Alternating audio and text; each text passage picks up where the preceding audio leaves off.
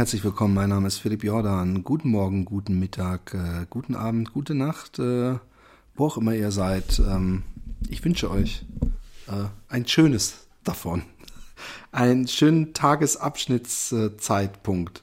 Und ähm, ja, ich hoffe, es ist die 40. Ausgabe übrigens. Jetzt muss man eigentlich gebührend feiern. Mit viel Gesabbel von mir.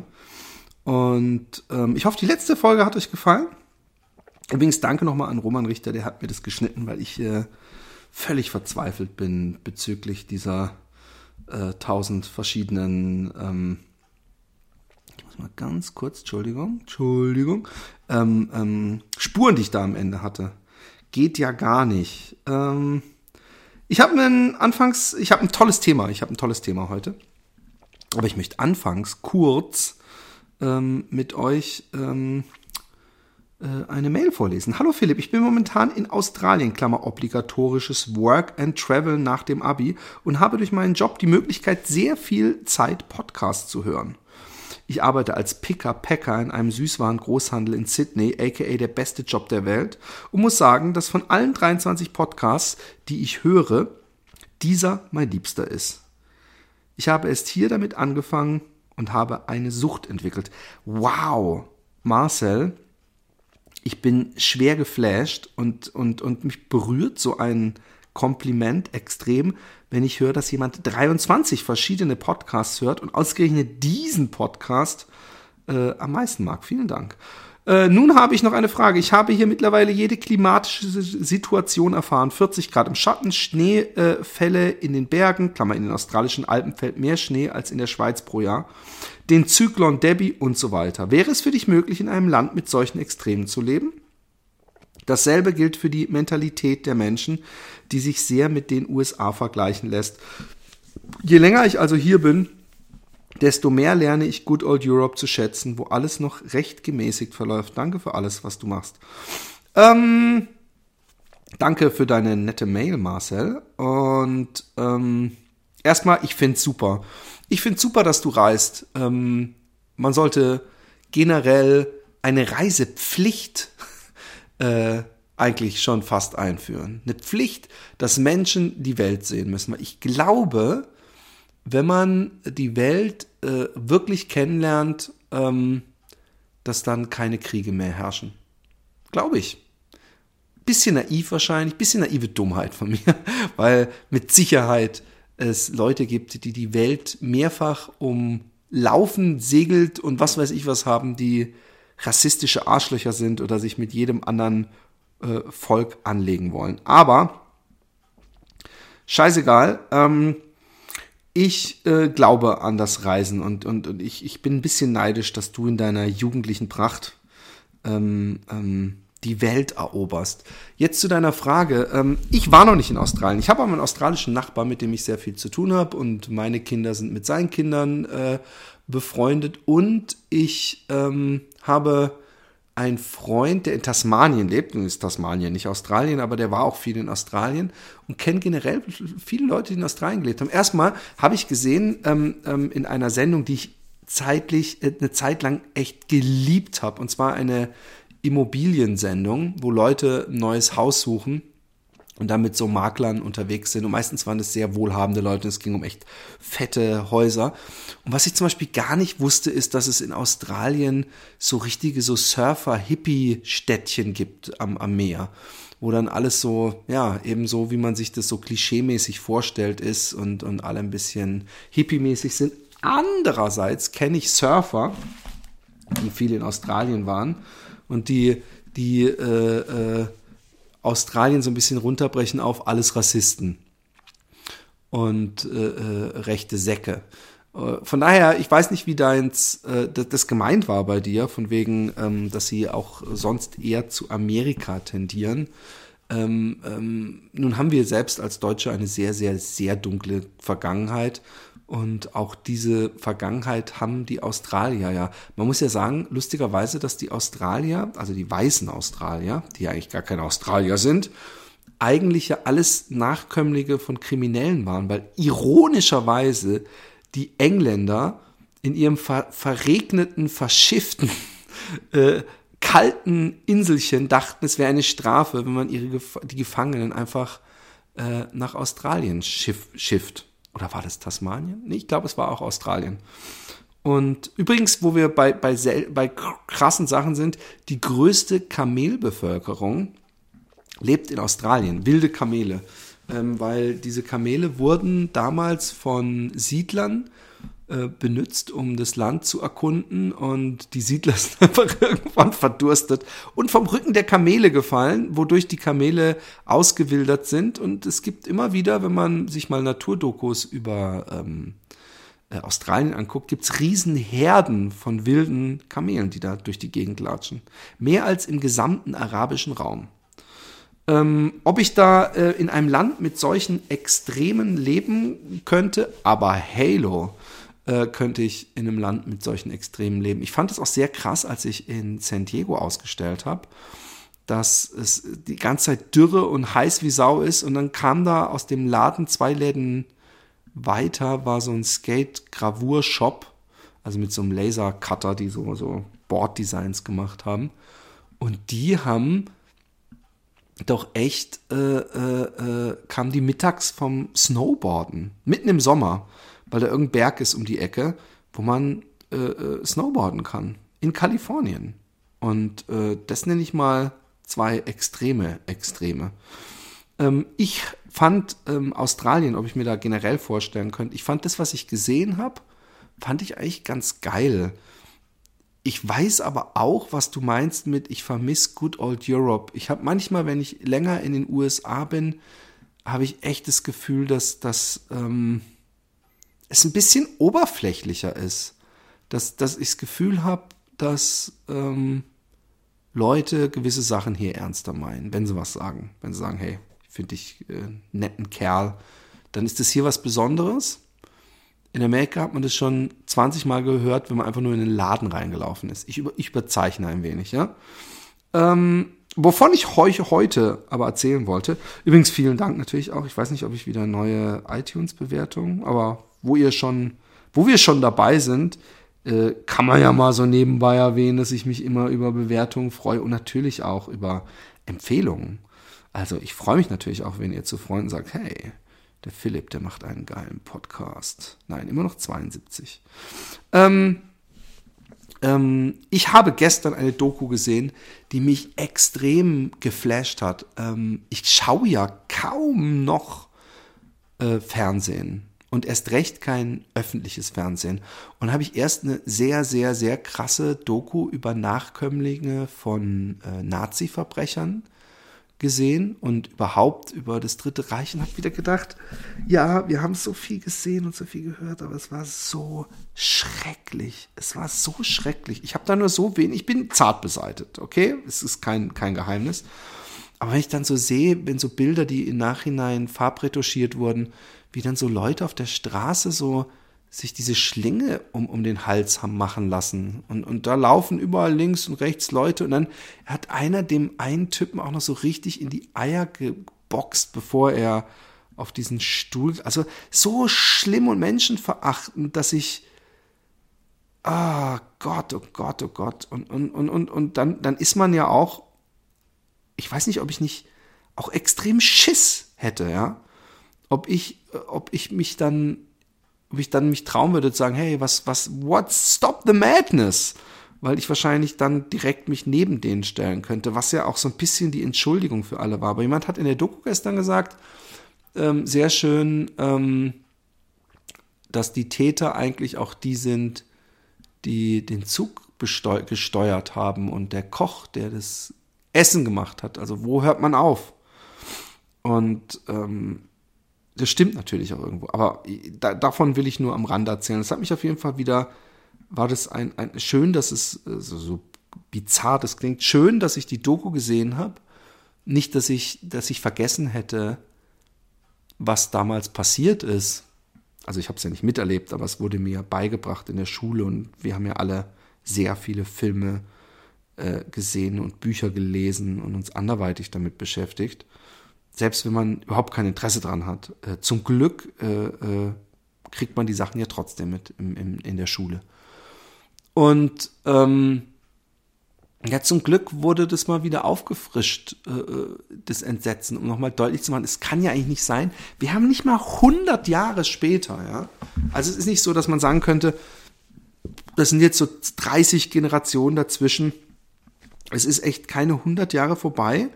Und nein, die AfD macht natürlich keine Werbung mit Konzentrationslagern, aber dass überhaupt es in Deutschland so eine, so eine Massengeschichte gibt, äh, äh, so, so, so, dass es wieder Konsens ist oder salonfähig zumindest, dass man äh, äh, generell was gegen Moslems hat zum Beispiel. Das, die, die, die sind mir nicht geheuer. Und äh, dass dieser Anti-Islamismus äh, so, so auf der, auf der, auf dem Vormarsch ist. Und ähm, ja, jetzt aber zu meiner Doku, die ich gesehen habe, von der ich euch gerne erzählen wollte, wo ich echt gedacht habe, oh, da muss ich euch von erzählen. Ähm, und zwar habe ich eine Doku gesehen über Vertical Farming. Es gibt viele Aspekte in der Doku, wo ich dachte, äh, jetzt sind wir, so weit sind wir jetzt schon gekommen. Also irgendwie ähm, war da ein recht äh, cool versifft äh, aussehender Typ. Äh, äh, unrasiert, grauhaarig, ein bisschen dicker, bisschen ungepflegt, ähm, der Talking Head war. Ich wusste erstmal gar nicht, worum es ging. Und er hat erzählt, ja, ähm, äh, seitdem ich äh, zehn bin oder sowas, hat sich die Weltbevölkerung ungefähr verdoppelt. Und ähm, wir werden es gar nicht schaffen, mit dem äh, ähm, Ackerbau oder der Landwirtschaft, meine ich, äh, äh, die ganzen Menschen zu ernähren in der Zukunft. Und äh, dann hat er gesagt, dass es äh, äh, die, die Energie, die das kostet, äh, aus diesen Monokultur-Acker-Ländern, ähm, die, das Gemüse in die Städte zu, zu schaffen, ist, ist so eine Belastung. Und äh, selbst diese riesengroßen Flächen, also gerade in den USA, aber wir haben das ja auch gehabt in, in, in, äh, in der DDR. Also ich weiß, dass ich äh, völlig baff war, ähm, als ich mal nach Chemnitz gefahren bin, wie riesengroß Rapsfelder sein können. Weil irgendwie, ich weiß nicht, ob es Geiz ist oder ob man das generell, der Flickenteppich ist im Westen oder zumindest im Süden, da wo ich ihn hier kenne, sind die Flicken wesentlich kleiner, als sie im Osten sind. Da waren das so riesengroße Felder. Und ich kenne es natürlich auch hier aus Holland. Und er hat gemeint, auf Dauer müssen wir überlegen, ob wir nicht den Anbau in die Stadt bekommen. Und da kommt eben Vertical Farming äh, äh, zum Zuge. Und das heißt, dass man Indoor anbaut, so wie wir es alle, wenn man Indoor hört und anbaut, dann kommen die Kiffer und sagen alle, hey, hey, das beste Gras ist Indoor. Und ähm, dann sah man so eine Firma, die, die äh, für jemanden, der natürlich am liebsten sich im Garten selber seinen Salat anbauen würde oder seine Tomätchen auf dem Balkon äh, wachsen lassen würde, äh, für so jemanden äh, ist es natürlich ein, ein äh, widersinniges Unterfangen, wenn man dann eine Halle sieht, wo, ähm, ich weiß nicht, zehn Meter hoch, ähm, laut, wie so riesen Metallregale, wo praktisch alle halber Meter äh, ein Beet war mit Kresse oder Salat und Kunstlicht und, und alles. Und äh, dann denkt man, ja, das ist, äh, das kann nicht schmecken. Und ja, dieser, dieser äh, ähm, äh, Typ, dem das äh, gehört hat, der hat halt gesagt, hey, ähm, Pflanzen brauchen keine Erde. Was Pflanzen brauchen, und da wird es jetzt schon für mich schwierig, ich glaube halt, ich bring's mal auf Nährstoffe runter und, und Sonne. Und ähm, ähm, ich glaube, Kohlenmonoxid brauchen sie. Uh, jetzt kommt wahrscheinlich Post. CO2 brauchen sie nicht. Oder brauchen sie gerade CO2? Jungs, ich bin so schlecht in Physik whatever. Die machen ja das Gegenteil von dem, was wir machen. Und ähm, er meinte, ähm, dass das das Einzige ist, was sie brauchen. Und das können sie unter ähm, ähm, diesen Bedingungen, die sie ja selber schaffen können, ideal dosieren und einstellen. Und ähm, er meinte dann, äh, äh, ich kann die Süße einer Tomate genau timen, indem ich äh, die, die Temperatur, die Luftfeuchtigkeit, das Licht, Alles kann er genau einstellen. Und ähm, er meinte, wenn, wenn, was, was für mich erstmal wie Hohn klang natürlich, wenn sie mal in Italien Urlaub vor 15 Jahren ein Basilikum gegessen haben, wo sie dachten, Mann, das ist das leckerste Basilikum, das ich in meinem Leben gegessen habe, dann kann er sogar die Geodaten von damals nachforschen und kann ihm ein Basilikum züchten, was genauso schmeckt, weil es unter genau denselben Bedingungen genauso lange züchten kann.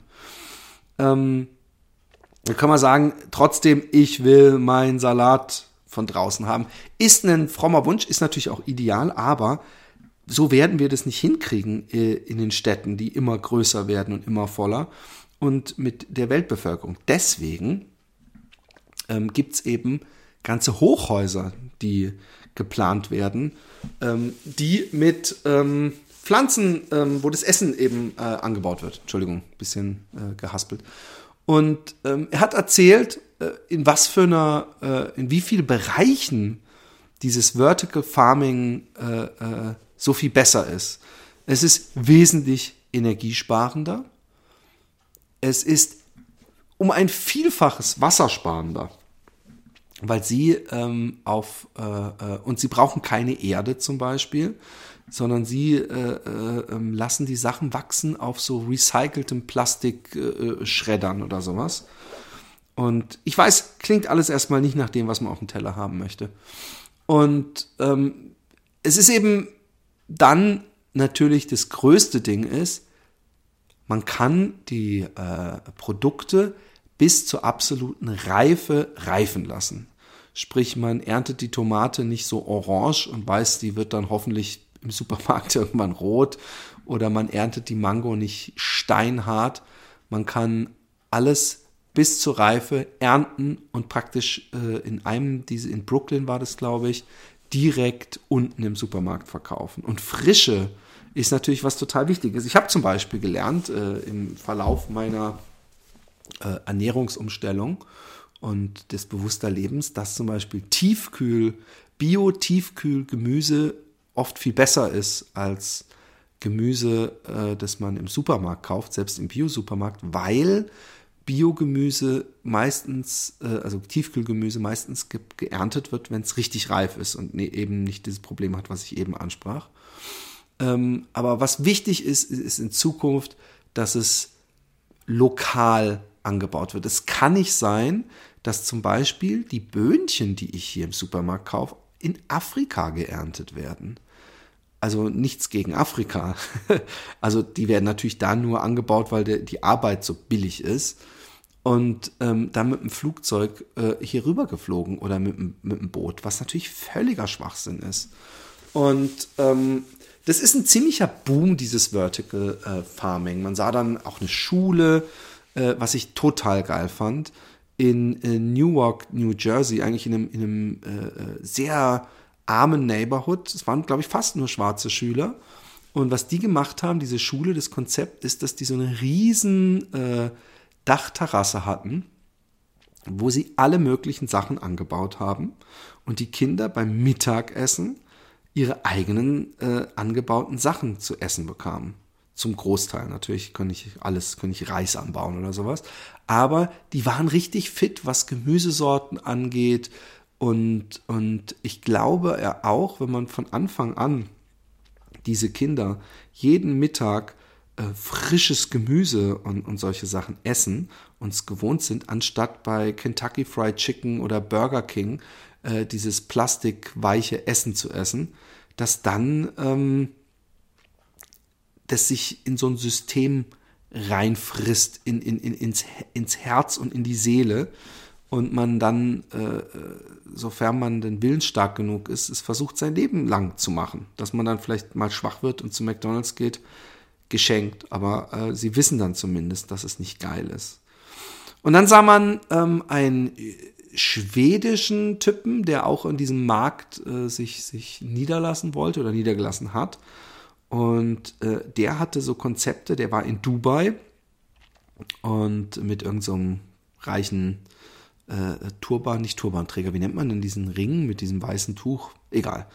Und ähm, der hat ähm, sich da auch durch so ein neues äh, Ding leiten lassen, so ein neues geplantes ähm, Wohnviertel, wo dann innen drin immer so große Kuppeln waren.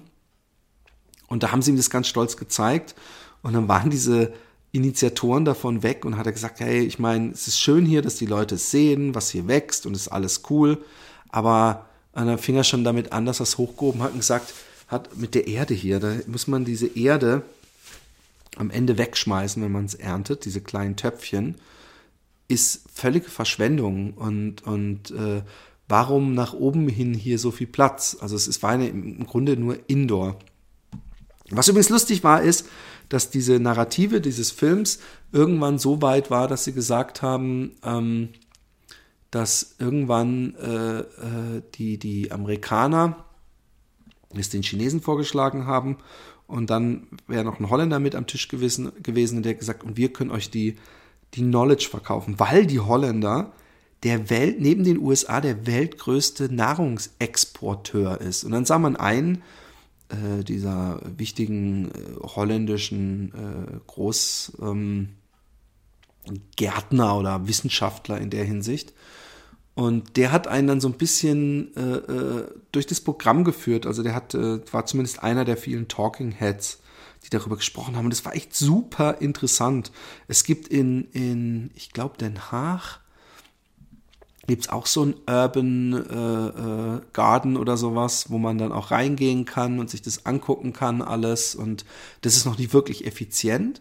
Aber die Holländer haben natürlich, und das kenne ich selber, ich habe zum Beispiel mal Erdbeeren gepflückt, auf Texel kann man das machen, die dann voll hoch waren, also wo diese Erdbeerbeete auf äh, Schulterhöhe waren oder ja, oder Nabelhöhe, wodurch man die easy ernten konnte, aber sie sind natürlich mit, mit, mit den Gewächshäusern und so sehr äh, weit fortgeschritten, auch mit, mit ähm, äh, äh, ach so, dieser Typ am Anfang, das habe ich beinahe vergessen.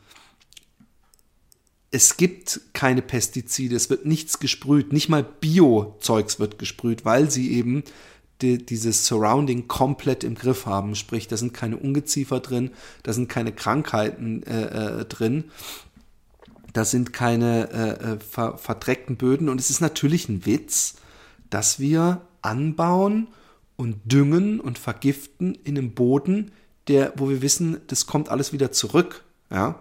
Also wenn man, wenn man unter kontrollierten Verhältnissen was anbaut, dann kann man natürlich auch genau äh, äh bestimmen, was davon in die Umwelt kommt, nämlich nichts.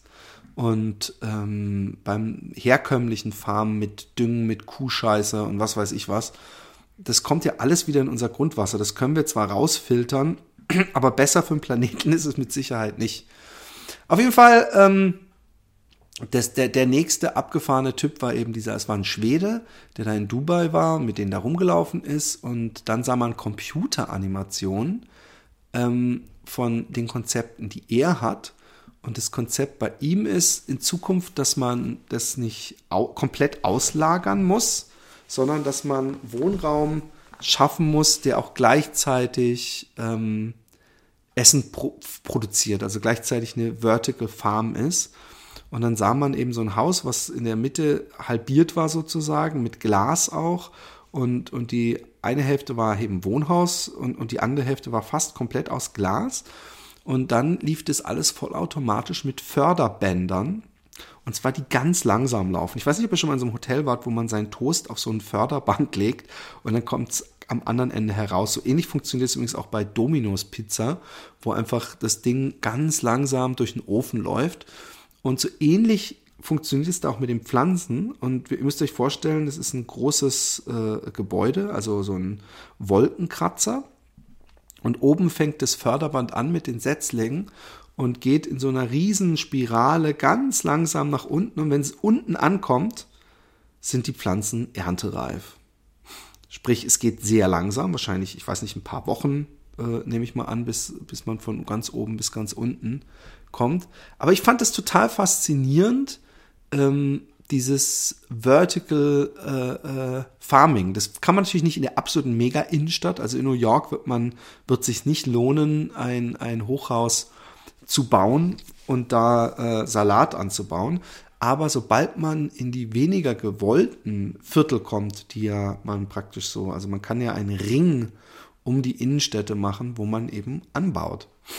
Und ich fand es toll. Ich habe irgendwie gedacht, hey, das ist ein interessantes Thema, da musst du äh, mit deiner Crowd drüber sprechen. Auch wenn ich jetzt gerade mal, obwohl 25 Minuten. Dann erzähle ich euch noch ein wenig, was könnte ich euch denn noch erzählen? Was habe ich denn alles erlebt die letzten Tage? Ich habe schlimme, schlimme, schli also ach so, halt, halt. Mir geht's besser. Mir geht's wirklich besser. Auch meine äh, äh, persönliche Situation, äh, die ganze Perspektive äh, äh, ist wieder viel sonniger. Ich weiß, ähm, ich bin inzwischen vorsichtig, weil das bei mir sich praktisch im, im, pro Tag oder pro Woche oder pro drei Wochen gerade immer wieder ändert von äh, dem einen Extrem ins andere Extrem. Ähm, aber momentan geht es mir gut und habe ich Hoffnung. Habe ich Hoffnung, dass das doch alles wieder gut wird irgendwie. Und das ist doch äh, auch schön. Ich habe so viel rumgejammert. Ich muss vielleicht ganz aufhören, diese, auch wenn ich es immer nur so anschneide, diese Persönlichkeiten in diesem Podcast auszubreiten. Äh, äh, äh Dann ist in meinem Bekanntenkreis was ganz, ganz, ganz unfassbar Schlimmes passiert, was mich echt zwei Tage von 24-7 äh, beschäftigt hat und keine Sekunde losgelassen hat. Aber ich will darüber nicht reden. Also ich will, will überhaupt nicht die Geschichte erzählen und, und alles dafür. Das wäre mir irgendwie zu pietätlos gegenüber der Sache, die passiert ist und zu tratschig und das auch durch die Medien gegangen ist.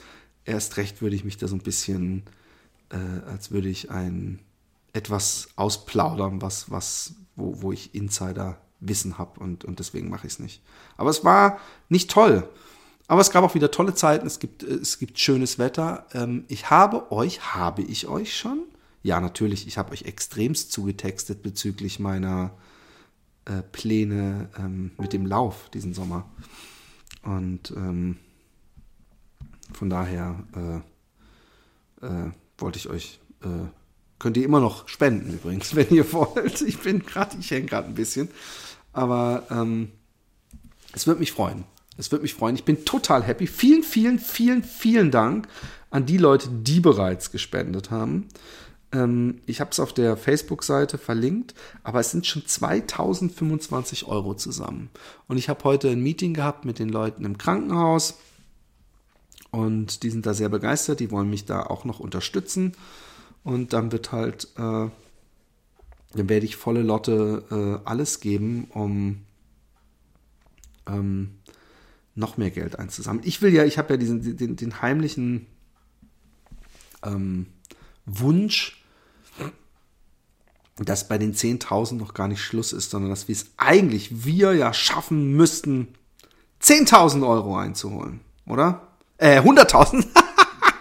Entschuldigung. Ah, nein, aber ähm, das wäre schön.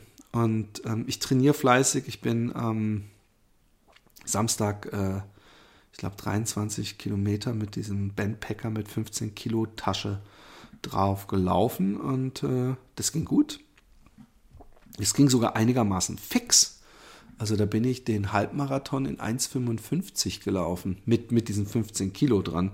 Und davon habe ich diese sieben Minuten Pause, die ich mir gegönnt hatte zwischendrin, habe ich nicht ähm, ähm, gestoppt, die Uhr. Also es ist wirklich eine, da habe ich nämlich gepinkelt und diesen, diesen Hüftgurt justiert. Ansonsten, ah, ich erzähle euch von einem Guilty Pleasure. Habt ihr Lust auf ein Guilty Pleasure? Riverdale. Riverdale ist eine Serie ähm, auf Netflix. Es gibt sehr viele Serien auf Netflix, die eigentlich eine Empfehlung wert wären. Und Riverdale müsste sich irgendwo ganz, ganz, ganz weit hinten anschließen. Aber ist, ich habe es nicht umsonst ein Guilty Pleasure genannt, weil es ist nichts anderes als ein krasses Guilty Pleasure, weil es ist die, die, die typische, äh, irgendwo zwischen Dawson's Creek und Desperate Housewives angesiedelte Serie. Hoher Produktionsvalue, also es ist, es, es sieht fast, es sieht zum Beispiel besser und echter aus als zum Beispiel Desperate Housewives, finde ich. Es sind äh, coole Schauspieler dabei und es hat so einen leichten Twin Peaks Einschnitt, aber äh, nicht zu viel erwarten. Äh, und vor allem, weil irgendjemand verschwunden ist. Ein, ein, ein, es gibt ein, ein leuchtendes, ein schillerndes Geschwister-Zwillingspaar, beide rot, rote Haare und der äh, Bruder verschwindet und, und ähm, damit beginnt es eigentlich, aber dann gibt es auch einen, einen Schüler, der mit einer Lehrerin ein Verhältnis hat. Also es ist im Gegensatz zu so einem Dawson's Creek, ist es dann teilweise schon ein bisschen edgy, ist ein bisschen sexy, es ist ein bisschen ähm, ja, aber es, es hat trotzdem die total überzeichneten Klischeefiguren. Es spielt sich natürlich vor allem auf dieser Highschool-Ebene ab. Aber es gibt eben auch noch diese zweite Ebene. Es gibt zum Beispiel Tyler Perry. Ich habe nie Beverly Hills äh, äh, 9210 oder wie das äh, unter Fans genannt wird, gesehen. Aber ähm, ich weiß, dass es äh, eine sehr Oh, oh, Pista, wenn der jetzt kackt. Ich sehe immer hier Hunde und wenn ich die beim Kacken erwische hier vor der Tür, dann komme ich rausgestürmt und mache das Härchen zur Schnecke. Nein, ähm, Tyler Perry spielt zum Beispiel so einen Vater. Und eine, die in Twin Peaks mitgespielt hat, spielt eine Mutter. Nur so am Rande. Aber ähm, ich fand, ich finde find die Serie hochsüchtig machend und ein, ein großer Spaß. Und wenn wir schon bei ein großer Spaß sind und mit überzeichnet und, und so weiter und Guilty Pleasure, obwohl es eigentlich schon über einem Guilty Pleasure steht, Designated Survivor. Nun, wer 24 gesehen hat, 24 ist ungefähr das ähm, krasseste, was es an Pathos und Patriotismus gibt, aber jeder, der mal eine Season 24 komplett gesehen hat, wird zugeben, dass es das mit das, das, das süchtig machendste Konzept überhaupt hat und dass immer so viele Intrigen und Mysterien und Spannungshandlungsstränge äh, äh durcheinander geflochten sind, dass man 24 Stunden eben äh, gefesselt auf den Bildschirm guckt. Und jetzt hat Netflix eine Serie mit Kiefer Sutherland gemacht, wo er der Designated Survivor ist. Der Designated Survivor ist ein Kongressmitglied, das, wenn alle Kongressmitglieder tagen, also zum Beispiel bei der Vereidigung des neuen Präsidenten oder so, dass äh, beim Kapitol, dass er an einen anderen Ort gebracht wird, dass falls es ein Erdbeben, Erdbeben gibt oder irgendeine Katastrophe, dass man jemand hat, der die ähm, Regierungsgeschäfte äh, weiter regeln kann. Und äh, Jack Bauer, äh, Kiefer Sutherland, hö, hö, ähm, ist in diesem Fall der Designated Survivor, der in irgendeinem so Bunker ist und äh, hast du nicht gesehen, äh, äh, geht da eine dicke Bombe hoch und alle von der Regierung sind tot und er muss auf einmal das Land lenken, äh, muss äh, Intrigen widerstehen, muss das Mysterium äh, lösen, wer der Böse ist und so weiter. Und es ist, also ich weiß nicht, ob es die Macher von 24 sind, aber es ist so 100% 24 meines The Foltering. ähm, ähm, und ähm, es, es, es, es funktioniert so gut und äh, es, es hat auch wieder diesen dick aufgetragenen Patriotismus und Jack Bauer ist natürlich der übertugendhafte, mega sympathische, sich immer selbst opfernde äh, Präsident, den sich wahrscheinlich alle gerade in diesen Zeiten wünschen würden. Und ähm, es macht total süchtig. Es macht wirklich total süchtig. Es ist äh, äh, auch wieder schauspielerisch super. Also sie haben einen, einen guten Cast. Äh, ja, es ist ähnlich, wie gesagt, überzeichnet manchmal wie bei 24, aber es bringt mir mehr Spaß als 24, weil mir hat bei 24 diese Action-Geschichten von Jack Bauer haben mir nie wirklich was gegeben. Ich finde, äh, diese, dass man dann ab und zu irgendwie so ein Raid hat und wir gehen da und dahin und meistens fehlt dann sowieso derjenige oder es ist eine große Bombe da oder so. Ich finde, die politische Ebene war immer die, die spannender war, die Intrigen. Äh, und, und die Falschspieler und die, die, die äh, Maulwürfe und was weiß ich. Und deswegen ähm, eine dicke Empfehlung, Designated Survivor, ein Netflix, ich weiß nicht, ob es Netflix Original ist, aber es ist auf jeden Fall auf Netflix. In diesem Sinne, ich wollte euch einfach nur ein bisschen vom Vertical Farming erzählen. Ich hab euch lieb, ich freue mich total, dass ihr alle diesen Cast hört und macht weiter so, ihr Süßen. Tschüss.